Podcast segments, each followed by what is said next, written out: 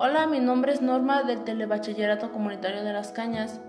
Hoy les hablaré sobre especies de dinosaurios que dominaron México. Estas especies existieron hace más de 65 millones de años.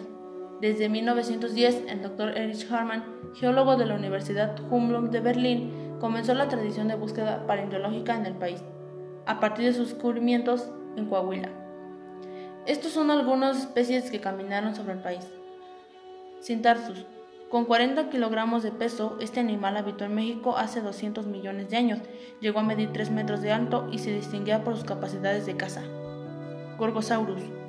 Pesando 3 toneladas, se caracterizó por tener extremidades traseras largas y musculosas. Sauronitolestes.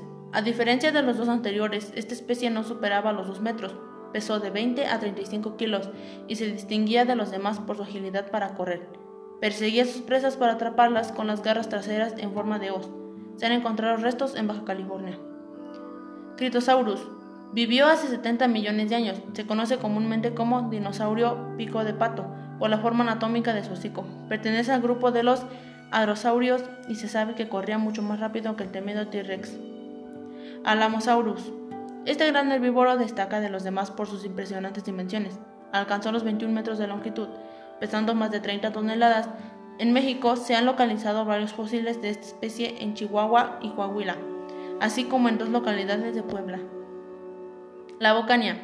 Otro de los dinosaurios en México más representativos fue este carnívoro, cuyos restos fueron hallados por primera vez en 1970 cerca de la formación La Bocana en Baja California. No se sabe su peso exacto, pero se estima que superó la tonelada y media. Por último, tenemos el centrosauro, que es uno de los dinosaurios que más me gustó, pues fue un herbívoro que alcanzó las 3 toneladas de peso con una longitud aproximada de 5 metros.